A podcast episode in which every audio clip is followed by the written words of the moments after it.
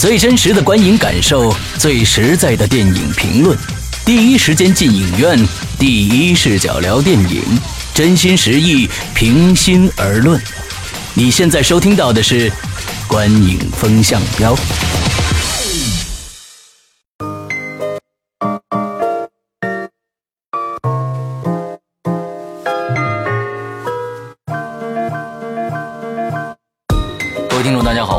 收听二零一四年度苹果 iTunes 优秀播客节目《观影风向标》，我是施阳。我我都不知道怎么接啊！我是波米啊，我是玄木。因为前一段时间一个可喜可贺的一个消息传来啊，我们这个节目呢做了不到一年的时间，已经被这个苹果的 Pod 呃 iTunes 里面的 Podcast 这一个单项啊，呃评为二零一四年度最优秀的新晋节目啊，新晋节目，我们因为因为只做了一档呃也只做了一年嘛，啊剩下的我另外一档《归隐人间》是成为了这个二零一四年度。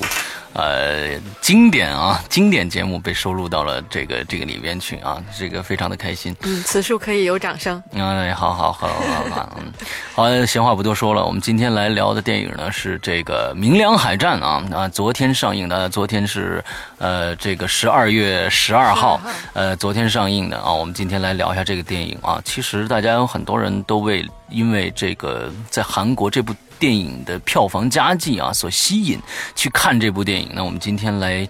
呃，聊一下啊。先请波米同学来聊一下这个电影的相关资讯。哦，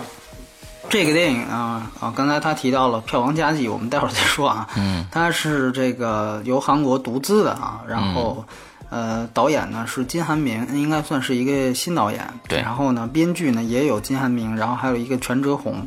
啊，都应该算是新人啊。然后主演，嗯，其实比较熟悉，饰演这个李舜臣，就是主角的是崔民植，嗯，老炮。然后，嗯，对，然后那个柳成龙其实也非常有名啊，在里面饰演这个反一号，反一号日本人，来导，对对对。然后其他呢，就是其他人呢，一般都就是一就是基本上也没有什么戏份，对对，呃，也也没有什么名气。但，这个电影值得说的呢，是说它这个片长呢，应该说比韩国是短了二十分钟。哦，是吗？然后呢，对对，比韩国是短了二十分钟。然后主要是前面的部分删掉了，呃，大概一些历史的交代和文戏。然后呢，在中国呢是一百零九，在韩国呢大概是一百二十九左右。啊，然后呢？韩国其实，在七月三十号已经上了，我们是十二月十二号上的，双十二的时候上的。第一天是四百零二万，票房也不是太高啊。这电影呢，我比较喜欢的地方是它这个是二 D，是二 D 这个格式。然后呢，它讲的其实是一一场是。整个这个战役的大背景确实是有中国军队参与的，它是其实咱们这边叫叫万历朝鲜战争，啊，它是在万历朝鲜战争，应该确切的说是第二次。这个这个战战争的情况下的一场非常小的战役，但是被韩国人本身很引以为傲的一个一个战题，就是这个在明良，明良是它的一个地方啊，就是是是是是是当时的那个海峡的那个区域叫明良，发生的一场海战叫明良海战，啊，这个是当时的一个一个由来。那么它其实也是所谓的那种三百的那种以少胜多的这么的一种。一个一个一个战役，所以它本身其实是有故事性的。那么它根据那场战役啊进行的改编，主要是讲了这个李舜臣，这是韩国其实是呃应该说是最最有名的一个民族英雄。他啊他们国内的民族英雄，然后这个抗击日本军队在那个海峡的这么的一个故事。对，嗯，大概是他的这个情况。哦，对，他在韩国的票房是刷新了影史的记录。对，因为韩国我们知道它不是按照这个票房数字来排座次，它是按照观影人次啊。这个按说也是，我觉得是更有，应该按说是更严谨的，对吧？因为没错没错，这个这个票价有的时候对票价不一样，这个观影人次实实在在的，所以它真的是实实在在的是韩国影史的第一名，而且不仅仅是在韩韩片，就韩国片韩语片当中是第一，它甚至是在。国外的电影，好莱坞的电影在韩国上映的片子都算上，它仍然是第一。它打破了原来原来在韩国保持记录的是《阿凡达》的打破《阿凡达》的记录。嗯，对，呃，到目前为止，这个是因为我们之前总是传出哪部韩国电影又是神话级了，但是其实它基本上打破的都是韩片的记录。对对对，这个是基本上一年一刷新的节奏，但是真正说打破《阿凡达》的比较少见。呃，明狼海战，所以说，呃，它在韩国本身确实是一个现象级的电影，对，大概是这么一个情况。嗯，OK OK，那好，我们就直接进主题吧，我们才开始对这个电影开始从三个方面打分。首先是这个剧情啊，波米多少分呢？嗯，五点五。啊，我也是五点五。我给个及格分六分。OK，那最高分说一下先。嗯，呃，这部影片我对它感兴趣，就像刚刚波米讲的一样，真的是因为他在韩国创下的这个记录，会让我对他有很大的好奇心。因为这部影片其实它从引进中国以就是说要引进以来呢，也改过档期了。嗯，之前是说十一月会上映，嗯然后最后又调调调调到了这个十二号。它好像也是有史以来第一次进入就是贺岁档。的分账，它算是分账影片吧？对对对对，是是是可以这样说。对对，也也许是因为大家知道他对贺岁档不会造成任何的威胁，所以呢也就让他进来了啊。对，但值得注意的是，确实是韩国每一年已经连续五年了，在贺岁档其实都有片子。嗯嗯，只是这一次是以这个分账形式进来了一部分，像去年是《狼少年》，我记得没错的话，嗯，然后前几年是《铁线虫入侵》，所以其实对，就像雪木说的，都是一脉相承的。不好意思，插一句，嗯，没关系。呃，那个就是它吸引我呢，确实是因为它在就是韩国这个口碑呀，然后包括票房成绩这么好去看。呃，说实话啊，我看完之后，我是觉得就是。跟口碑、票房和期望不是特别成正比。就我看完之后觉得，嗯，这就是挺普通的一个战争片而已，古代战争片。然后呢，剧情故事也比较。就是传统，也很就是很传统的老套的一个套路，然后讲了一一场战役，然后因为大概稍微了解了一下明良海战，其实就像波米讲的，它本身是一场很小的战役，但是呢，被韩国相对夸大为一一次所谓的扭转战争历史格局的一场战役，呃，然后又把它很就是我觉得这个它的本身从我们作为旁观者来看这这部电影的角度。来讲，我觉得就是平平的一一部影片。从剧情上来看，嗯，也许是因为并没有那那些他们的文化，包括民族的那些情绪在里面，所以看着就是很普通，没有什么很特别的，让我觉得，呃。从电影本身、故事讲述，包括其实就包括表演各个方面的角度上来讲，我觉得就真的是还 OK 的一个影片而已，不能说不好看，也不能说特别好看，呃，没事儿呢可以去看的一部影片而已。嗯嗯嗯嗯，OK，那我说说我的，呃，最后让博米总结一下，就是我感觉这个呃这个电影呢，嗯。确实是是冲着他的这个票房表现去看了这部电影。那我一直在在电影中找寻，就是说为什么这部电影在韩国会有这样的一个呃上佳的表现啊？居然打败了《阿凡达》。那等我看完了以后，我更加的迷惑了啊！因为不管这部片片子从从剧本的。这个文本的角度上来说，其实根本没有什么东西，呃，就是一个非常非常中规中矩的呃爱国主义电影啊。那这这种类型的电影，在中国已经在在以前啊，九十年代八十年代已经，那这这种不管是电视剧还好，也是还是这这个那个时候非常少的电影也好，都是被拍烂了的这种这种节奏，呃，里边的塑造人物的方式，人物之间的呃这个纠葛，呃正反方。的的这种对比没有任何的新意啊，我我感觉就是有可能是在韩国，这是这成为了一个我觉得是是不是一个政治上的一个刚性需求，呃，造成了他对呃全民对这种爱国主义影片啊，明良海战对日的这方这个这个这个战争，造成了一个空前的一个呃。追捧也好，还是怎么样的也好，我只能从这个方面去去去理解。本身对于影片，尤其是我觉得在里边正反方这个里边，像这个柳成龙演的这个呃反方啊反一啊，这个最坏的这个日本人呢，其实对他的了这个呃塑造也好，还是从台词上也好，还是从各种各样的方面，他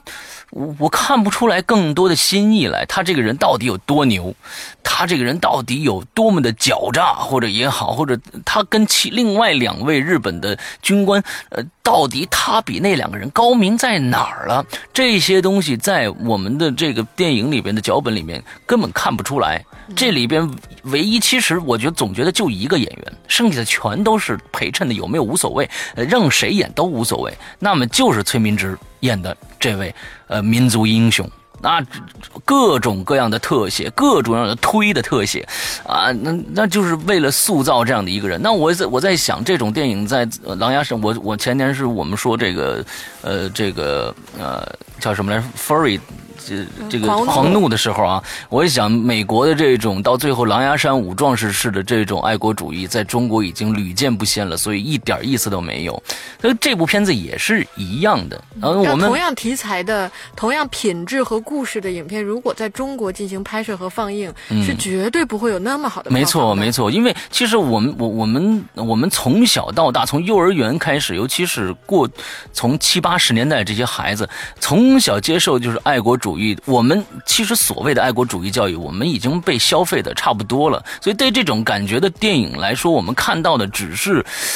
呃，主旋律，主旋律的这种感觉啊，所以就就就没什么太大的感受啊，我是这样认为的。所以，波米来说说，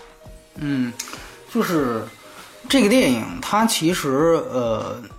我们其实都已经给予它很高的期待。嗯，是因为呃，确实在近年当中，呃，韩国电影是表现是令令人惊惊异的，对吧？对，没错。韩国真的是每年都有非常让令人就是吃惊的电影，对，就是会觉得为什么会有的片子为什么他们能拍出来，我们就拍不出来？对，而且是这种呃更替，不不是只冲着那几个老导演拍的，对对对对，他会有很多的新人加入，呃，新的导演、新的演员来来加入到这个行列。当中新老新老交替特别好，对对对，所以说就是呃，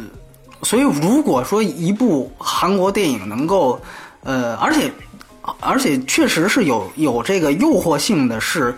那些很好的电影，他们在韩国本土的票房也都很不错。嗯嗯，就就几乎都是这样。你像之前咱们提到过的，像《辩护人》啊，像《恐怖直播》呀，对，呃，像那些电影票房都是当年前三的这个这个水平。所以说，呃，你会觉得，当一部电影它如果都连《阿凡达》都击败了，那它一定不说是比那些电影肯定好，也基本上是那个水平线上的。嗯，所以说呢，就不免我们带着这样高的期待去看，后来发现出来，哎呀，其实这片子也一般啊，是有这样的高期待的原因。从它的剧本上呢，因为嗯，给一个不及格的分数，其实我我不知道那二十分钟到底删了什么，但实际上确确实实。他这个海战的信息量，反正反正交代给我来看，我觉得是不能说服我的。嗯，就是说我先不说他是不是夸大了历史，就是他夸大历史，我觉得也也很正常，因为你这电影嘛，对吧？对对，你不可能说一板一眼的。但是呢，这个。就是你无法让我信，就包括他们这个日本人的这个排兵布阵，就有点像《狂怒》里说的一样，就德国兵为什么那么蠢一样的道理。就是说，你黑压压一片船，就是扑过来之后，就即便是有漩涡，即便是这个日本有内部矛盾，但是我仍然看不到最后他为什么非得要以那样一种方式就输掉了这场战役。特别同意，对对对。然后呢，呃，他其实，在有的地方呢，是借用了一些确实是煽动情绪的点。你刚才提到爱国主义，其实是一个非常中性的词。嗯，在我看来，这个其实就是一个民族主义嘛，撒狗血的片子，其实就是。对。呃，最典型的一点就是他们这个岸边设立了一堆观众。所以之前有有有有笑话就说说这根本就是一场韩国人拍的，呃，自带观众的一场主主场的足球赛，最后就是连偏哨带这观众一下就把这个比赛给赢了，对吧？回首一下二零零二年世界杯，就这种感觉，嗯，就是旁边是一定要设本来说那些难民是要逃难的，对吧？对，完完了也不逃了，就到到最后都没走了，就杵在那个岸边儿，就是连呐喊带挥旗，你看对吧？都是球迷的行为，但是它有一个很好的作用，就是说这个情绪的渲染。那么这个情绪的渲染，它的起作用的这个这个点一定是，就是说是有这种民族主义基因的人，就吃这套的人。那这个电影它对应的这个吃这套的人，就是韩国本国的这些国民。嗯因为我们知道韩国人他们其实也是他们民族主义的问题比中国要更严重，所以说呃像这样的片子一出来之后是一定会受到大家的欢迎的。呃，我唯一不同意可能刚才呃我忘了是谁提出来的观点，唯一稍微不同意一点的一、一点就是说。中国如果拍出来这一个这样的话，我觉得一定会也是这样轰动级的效果。就中国拍出一个这样的片子来讲，就我给你举个例子，就像厨子、戏子、痞子，就那个电影呢，就是完完全全的，在我看来是一个烂片。啊，但是呢，它的票房非常好，它在三月份上映的时候拿到了好像是三个多亿的票房，还是将近四亿的那么一个成绩，而且还是两年前，就是也其将近两年前，就是在我看来，就是说像。像他那个电影，基本上就可以被划归为一个手撕鬼子的电影，嗯。嗯，但是呢，它是用的现代的这样的一种商业电影的模式去包装的，嗯嗯。比如说有大明星，啊，然后比如说是有一个呃扎实的故事，哎，不不也不不能叫扎实，就有啊一点个像样的故事，啊有一个像样的故事，就有一个故事，嗯。呃，然后有这个卖座的元素，他那个不是煽情，他那是喜剧，他那是喜剧，嗯啊，所以呢，你要是拿这个模板，你去跟明良比，其实很像。但是呢，没有明良成功的原因，就是因为，呃，明良他确确实实是在这个海战上真的是就是花大篇幅去交代了，在韩国国内让人看来，这个肯定是一个史诗级巨制的一个电影。嗯就是就是在韩国国内，就就它本身而言，起码相对于我们一步之遥这样的电影，嗯，就是所以说，呃，我觉得，因为你不得不承认一点的是，就我们现在电视剧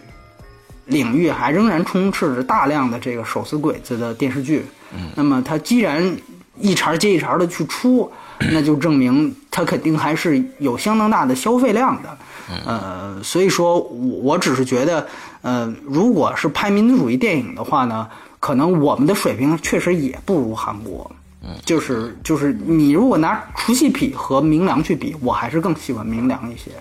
啊，所以说呃，刚才那其实我讲的，嗯我的意思是说呢，就是我觉得吧，就不是说它票房不会好，但是不会像好到连《阿凡达》都超越这个这个情况，我觉得是比较夸张的。说实话，对对对就在中国，如果你按照这种品质去拍，它票房一定会不错，嗯但是它能超过，就比有点像它能超过《变四》这种感觉。嗯，我觉得这这，除非你真的是做到了那我们看看《智取威虎山》啊，我们看看《智取威虎山》。而且 火山应该不会特别好。对我们，我们国家其实拍的不少这种类似的片，比如说咱们说，呃，虽然类型没有那么多打斗啊，那但是建国大业或者还有一些像什么也拍过一些海战，我记得好像曾经不是不是，呃，曾经也有一，但是那些片子都是石沉大海，而且出现偷票房的，嗯你说偷票房的甲甲午这种事儿。海战？哎，对，甲午海战这些事儿，那个电影，我跟你讲，确确实实，那要真是跟明良一比，那就是被人家甩石甩开十条街的那个差距。我天哪，那个就是那个 CG，太我太烂我了没看过啊，我没看冯小宁导演嘛，啊就中对没错。中国的爱德伍德嘛，就是，嗯，每天还天天出来，就是就是他就是那部电影他出来的时候，他就说你这个我拍这个电影就是你你一定是超过呃泰坦尼克号的。对，啊。就是他每次出来还都经常语出惊人，嗯然后就哎呀，这我就不说那样对的导演，对对对对对，我们这样导演其实在中国挺多的啊，像前几天某某高三体》的，某高兴导演啊，某各种各样的这个这这这这真的是经常自己就是把自己吹的已经上天了，别人已经已经是那什么了。好，不说这些了，咱们咱们说说表演吧。呃，表演波米打多少分？呃，六分儿。呃，我也是六分。我也是六分。嗯、那个玄木还是先你说。那个表演呢，我就就像刚刚石阳其实提过一句讲表演，我特别认同的一点就是这个基本上就是崔明植自己的一一部影片，其他人呢真的就是大配角。呃，那崔明植确实是个好演员了，但在这里边呢，因为所有的戏都是围绕着给他写的，然后他，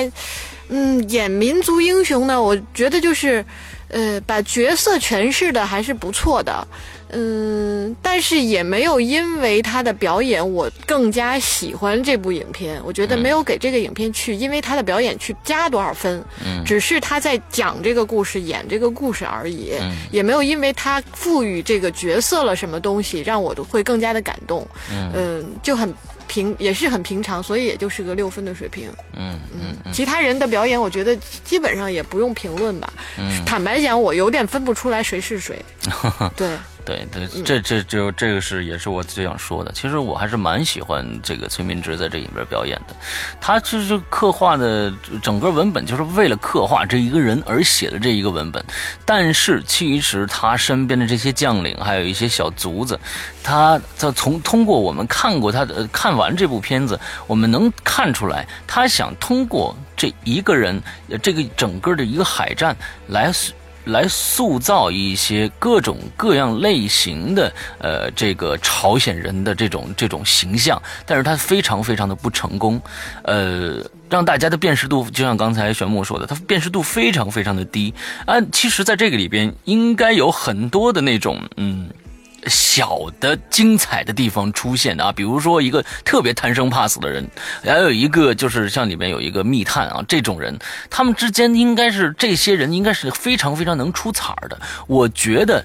这个脚本真的跟呃当年吴宇森的《赤壁》比起来啊，我觉得《赤壁》上里边的人都非常非常的多。我觉得《赤壁》上下两集拍完了以后，它里边的一些人的一些角色的形象是相对是比这个要丰满的多的。那我我我当时我看完这个电影以后就觉得，那真的是啊，崔明植的一个人的独角戏，剩下的连反一的这个角色的塑造都是非常失败的，我是这么认为的。嗯，波米呢？因为那个崔明之来了，那嗯个他你去采采访了吗？对我采访了，哦，然后呢，这个崔明之他本人就我其实我对他回答有两个印象比较深刻，一个就是说我说那个因为在中国其实也面临这样的问题，就是伟人大家都认识，比如毛泽东、鲁迅，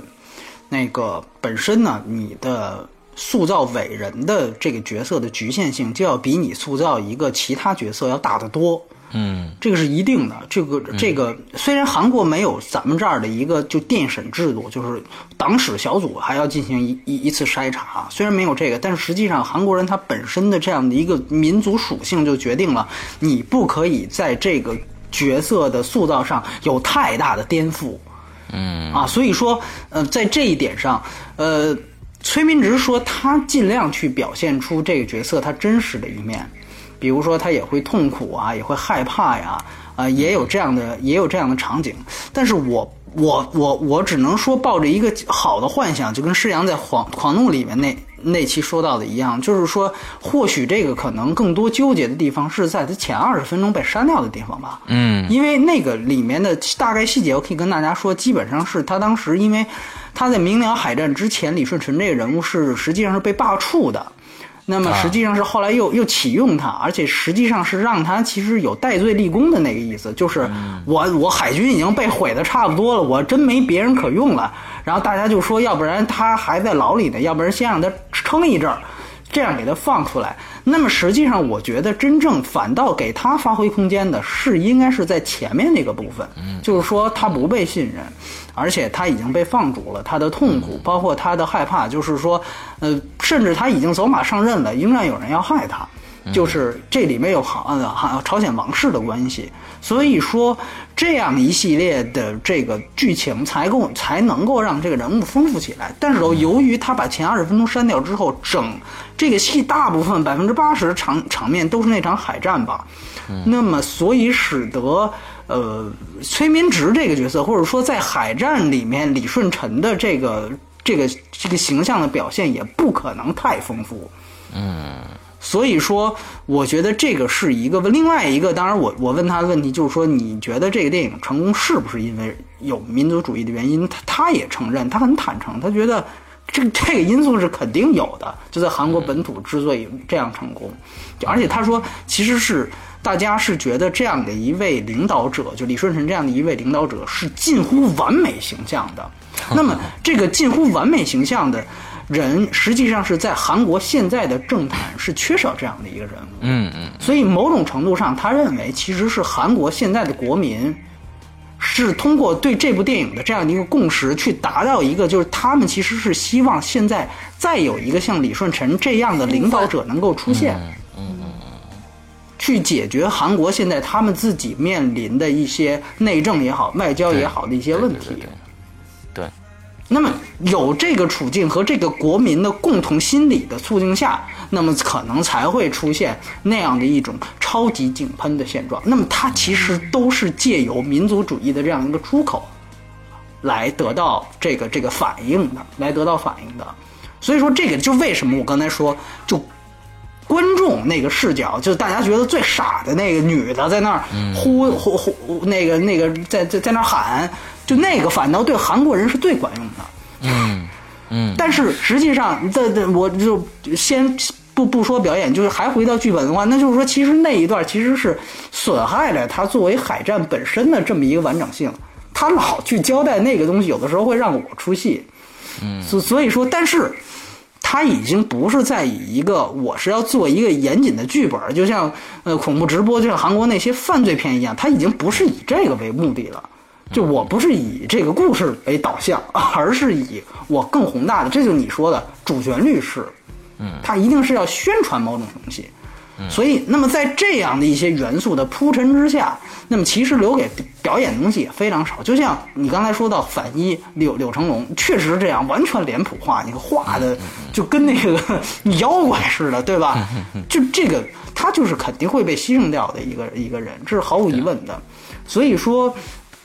无论他是否在把日本内部的那那那些内部矛盾或者韩国这些内部矛盾做了一些简要的交代，但是当这个海战真正拉开帷幕的时候，你会发现那些东西就根本不重要了，啊，所以说最后呈现出来的一个像你们所说的，就是他一个人的独角戏的这么一个原因。嗯嗯嗯。OK，我们再来聊一聊最后一点啊，这个娱乐性啊，波米打多少分？七分。哦，我六点五。六点五，OK，那个波米先说说。嗯，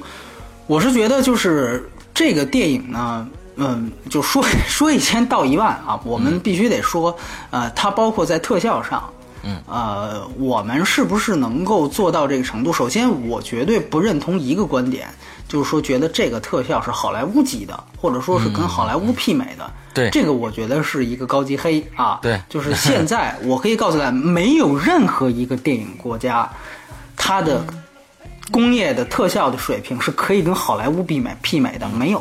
没有，韩国也比不了啊，没有地方能比。这个是我觉得是。这个应该是一个基本共识，对，是一个基本共识，没办法。对对对。所以说，有些人如果以这个去作为宣传噱头的话，我觉得它其实是一个是一个夸大其实的这么一个事情。嗯嗯嗯。但是如果不以这个标准去看，呃，我确确实实，因为它的海战场面实在是太大了，你可以前前后后去想到它牵扯到的经历。是需要有多难，而且，呃，因为那个导演之前也来哦，这我补补充一句，这个导演也不是说一部作品没有，之前是有一个叫《最终兵器宫》那样一个电影，是他指导的，有不少人还看过啊，就是通过这下载的方式，呃，这个导演也跟我们说，就是明良从他们开始决定做到最后拍完，只花了一年的时间。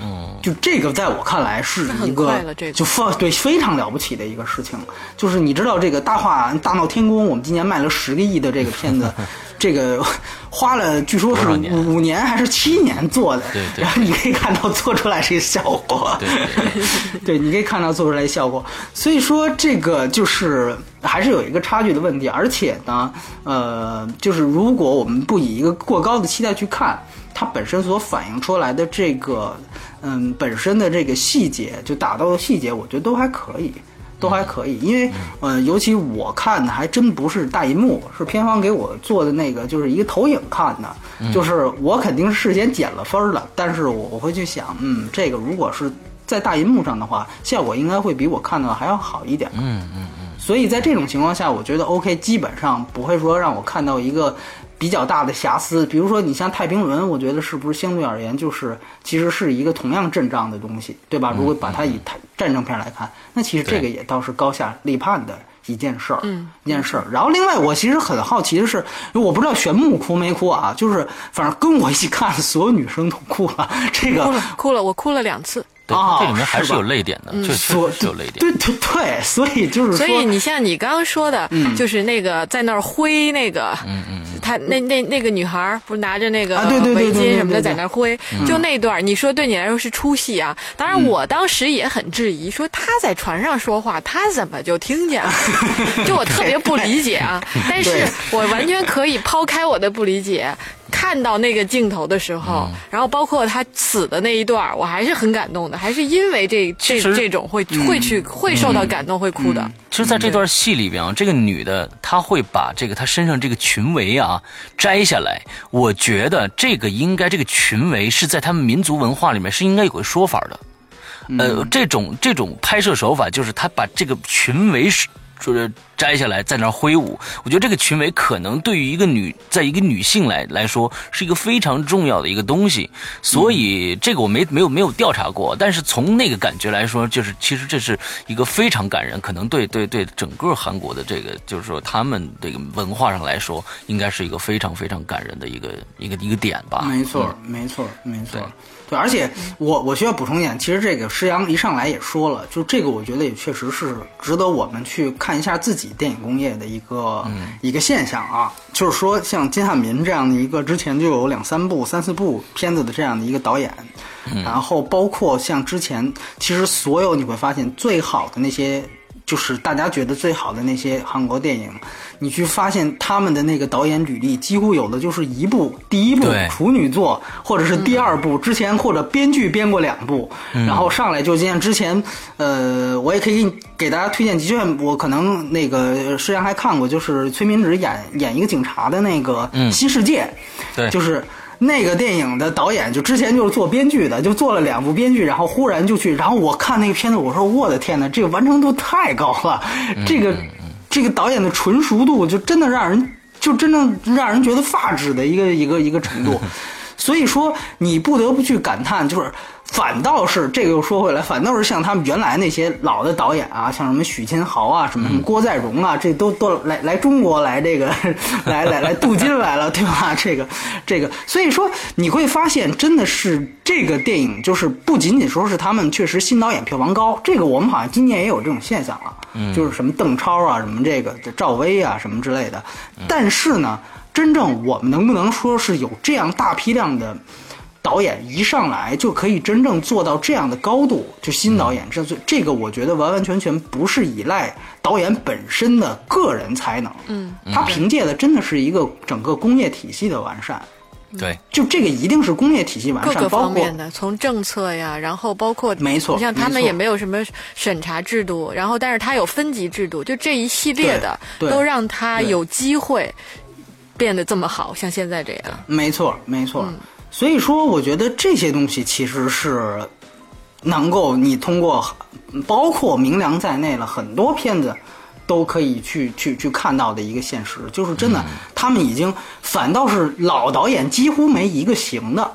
就他不像中国现在好像呃，你冯小刚甭管拍的多烂，我去年我拿一个私人定制，我还能捞个七亿，是吧？我我张艺谋或者说我谁，我我再出来我还能能够卖徐克，对吧？我我我票房我都不会差，但是呢，你会发现就是韩国它真的是就是只要你。内容不行，我不管你这个导演有没有名头，你马上就会被淘汰。对，就这个东西，我觉得是真的是让让大家就就包括就把这个话放在这儿，就是他金汉民，他第二部如果不行，他可能就被淘汰了，没人记得你是什么曾经击败过阿凡达，没人知道这事儿。嗯，对，所以我觉得这个才是一个。它会促进每一个创作者真的是以内容为出发，而不是说吃老本儿，就不会出现吃老本儿这种情况。对对对，这良性循环挺好。对对对对。嗯，当然这个就是有点离离题了啊，就是泛泛。我就我觉得对，就是其实从这个电影的发散来说，我们肯定会想到这一点上来说，就是我们现在的中国的工业工业体系和和这个我们现在都是称不上工业体系啊，就是一个一个现在现在在中国电影还是作坊到工业这个转型过程，对对对对对，这就还是有一些没错。这个行业本身其实现在来看门槛还是很低很低，而且呢。热钱很多，其实不是，但是好的项目和专业的从业人员又少，就使得大家都觉得，就就我觉得就是大家都在拿着一个电影梦想为幌子，然后不管自己对就是自己做的那个那个行当做了多长时间，是否是熟，然后都想去当一把导演。嗯，那这种情况就造就了好多人都在去当导演，然后呢，真正真的是拿得出手的作品。又看不到几部，嗯，对，而且我觉得，那你你说是啊？啊，其实我觉得这个门槛低呀，是对于从业者的门槛低。但是呢，呃，电审制度这个门槛是非常非常高的，甚至高的有有一些对一些某一些题材的电影，简直就是一一道无法逾越的一个围墙，这是不可能过去的。所以这一点呢，其实，在在中国的这个现在作坊式的这种还到不了工业工业的这种感觉的这个时代来说，简直就是一个非常非常畸形的一种发展趋向。这个解决这两个解决不了的话，我觉得呃，中国的电影在以后发展。从我们从题材上来说，从制作的水准上来说，我觉得都上不去。这个真的是没法弄、没法弄的一件事情。对，而且其实韩国它现在形成了这样的一个工业体系之后，其实是一个良性循环。就像刚才说的，就是我们中国现在也有很多，比如说集结号用的就是太极旗飘扬的那种爆破团队，对，包括现在吴宇森也用韩国的这种 CG 团队，就是说他积累经验，他刷经验值会越来越多。就是不仅仅国内的片子找我了啊，我我国外的片子，我泛亚洲的片子，就是好莱坞之外吧，我都可以给你们提供服务，然后去刷经验值挣钱，去继续做做研发，做做 CG 研发。这个它是一个强者恒强。那像冯小刚他就会说，我做一九四二的时候，我是想使中国团队，但是呢，我中国团队达不到我的要求，我就马上就就就换外国团队，就是。这个当然是有一个他很功利的一个目标，就是我首先要把这这个电影本身做好。嗯，但实际上呢，就这个其实是造成一个强者恒强，那我们的团队就永远没有机会去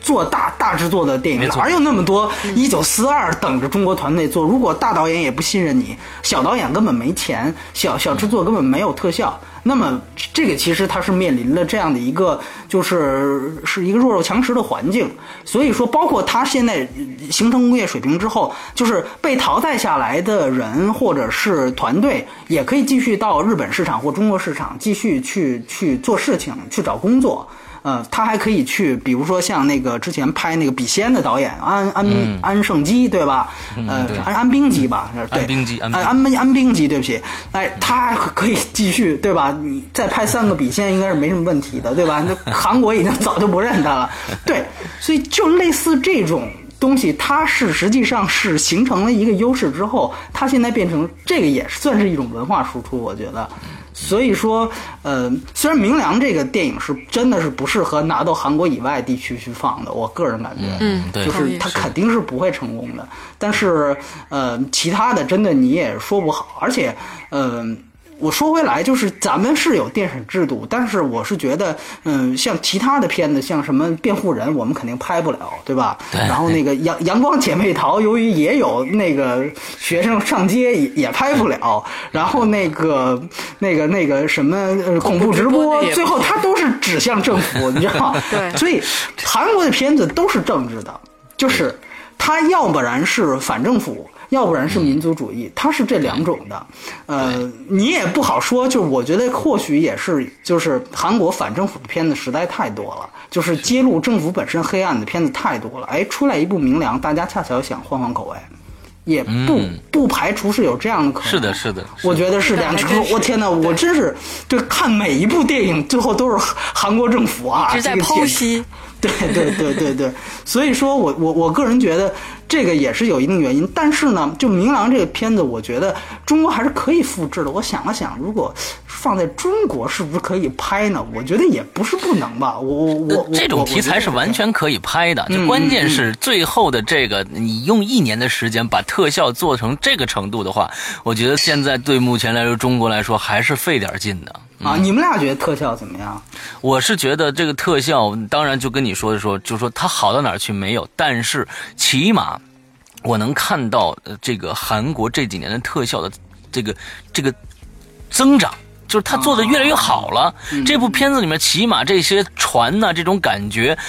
咱们当时我一开始那个镜头叭一拉起来，就是全是船什么的那那个感觉，我能想到当年的赤壁。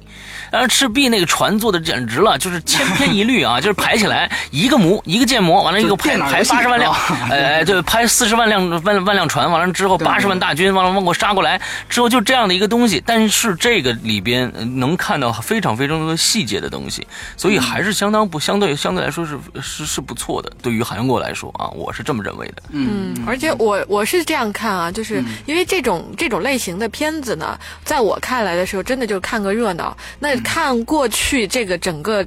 就是打 斗的这些场景啊，包括海战啊，就我第一感觉是不假。就没有觉得说很突兀、很假的地方，因为前两天刚看过《太平轮》，那《太平轮》里边那些打斗的场景、爆破呀什么的，你就真的是能看得到很多的痕迹，不是故意要去挑它的刺儿，就是你会觉得这这个差距还是挺大的。嗯。嗯，所以从视觉效果上来看，你不能说多震撼，但是呢，我觉得没有什么大的瑕疵。嗯。嗯。嗯，对对对对。对，所以我觉得就是说，嗯，它还有一点就是说你。它虽然是一个以民族主义情绪做主导的电影，但是像刚才呃嗯，尤其玄牧说的，它有这样的泪点设置呢，就就会让他觉得，就即便你不把他的民族主义当回事儿，或者你你不去，你跟他你这个都是事儿，跟你没关系，但是他在除此之外还算是一个及格的电影。嗯，就是有的我们的主旋律的片子是。当你把民民主情绪剥离开之后，你比如说像我这里也不怕得罪人，就像《东京审判》那样的片子，就其实你你仔细去看，它其实作为故事本身来讲，它有点就都有点残缺。它是一一一个辩护人，就是一一个犯人，就像一个小品一样，就是它是缺少必要的串联的，就它的剧作本身都都不是很完整。就是这《东京审判》比《东京审判》还次的片子还有的是。就包括什么甲午大海战是一样，就是说，当你把民族民族主义这个色彩去剥离开之后，你会发现，或许它会有这样那样的问题。对，那么那么这个可能是明良还算好的一个地方。当然，我们对他失望，确实也是。就是我本以为是一个在一个没有 电审的一个国家，是可以 还能拍出更更多，就是人物能更更加丰富。更丰富的，就起码你会不是说就每一个片子明良必须也得是韩国版的《鬼子来了》，但是呢，就你起码你是你是不至于有这么狗血的东西，但是最后发现还是有可能，这个是我觉得让我们稍微失望的地方。对对对对。嗯嗯嗯，OK OK，那今天我们聊了很多，最后呢，这个电影的综合评分呢是六点一分啊，呃，不是很高啊，但是呢，这个喜欢战争的题材的啊，呃，还是可以去看一看的啊，这这还是值得，不是一个烂片，这是还是一个呃可以一看的片子啊，呃，这但是呢，它这个排场非常的少啊，呃，大家赶紧。赶紧吧，因为马上我们这个这个十八号啊，这个怪兽级的一个电影啊，一步之遥马上就要上了。那我们下一部做的电影呢，呃，一期节目呢，也应该就是一步之遥了。那到这个我们这个月的十八号，呃。其实大家呢，对一步之遥一定要降低期待啊！一定要现在一定要降低期待，不要期待太高，因为这一部片子可能完全前两天还挺多波折的啊，非常多的波折。首映式取消了，对，嗯，然后你你通过那英那条微博，你可以看到，他其实经历了很多的删改，很多很多的删改，对对对，所以这个三十几处。对对，这个到时候都应该是一个话题性的东西。没错，对对对。嗯，但具具体就是说，这个片子到底是否跟能跟这个当年的《让子弹飞》这么一部在在大家呃，就是说不管看得懂看不懂都能找着自己的点的，是是不是那么样一部片子呢？不知道啊，所以呢，还是要等到等到这个 十八号，等这片子上了以后，我们再来说啊。哎，它的首映式还会有吗？波米？有的，它应该是下礼拜一晚上会进行首映式，嗯，还是在奥体的，对，应该是，应该是。IMAX 吗？对对，应该是，对对对对对，因为之前是说专门在奥体搭了一个 IMAX 的屏幕，然后花了很多的钱，结果就对，就就就就泡汤了，对，嗯嗯，但是他还是会办的。对，这个也已经也已经敲定了，但是我不知道那个在体育馆里面看那个电影，没错，效果会是什么样子？这个反正混响应该是挺大的。对，所以这个我我想说的是这样子的，因为最近呢，呃，大家都知道，现在这个网上购票啊，呃，这票已经卖到了超过两亿了。那也就是想说什么呢？可能呢，这一次我们星期一的这个人家要做的这个呃。首映啊，肯定跟我们仨没什么关系。那一票难求，比变形金刚还还恐怖。所以到时候十八号当天，我们是否能看上这场，现在很难说啊。因为这这个当天的票这个这个片子吧，就是不管好看难看，基本上大家会进影院的也就都会去看了。对对。所以呢，到时候我们评价这部电影，不是说去指导大家看不看，而是呢，大家。听我们一起聊一聊，到时候呢也评论评论，看看想法是什么，就一起讨论就好了。对对，时间并不是特别重要的。对对对对，所以大家要是到时候能买着票，赶紧去看就得了。因为这部片子呢，不至于是一个啊大我我们早上。千万别看《余步之遥》啊，这就是一个烂到家的，不会啊，起起码是一个值得去看的电影，所以大家呃能去看就看啊。我们但是呢，真十八号、十九号是否这两天就能更新，非常难说啊，跟大家这儿解释一下。那好，那今天的节目差不多就到这儿结束了。那么祝这大家这一周对啊，还还有一个稍微小的一个环节啊，就是好说说说。毕竟跟片方有了接触，明良，我是指的是啊，还是有一点点这个小的礼物的，所以说可能还是有礼物啊。呃，其实就是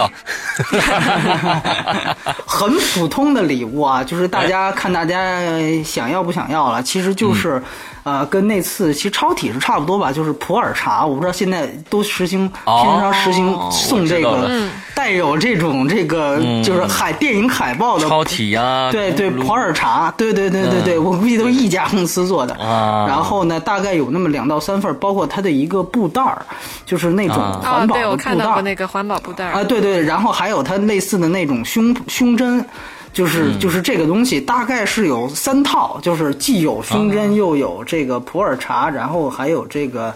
这个这个布袋儿。可能普洱茶是两套两两份儿，反正大家就是还是按照原来，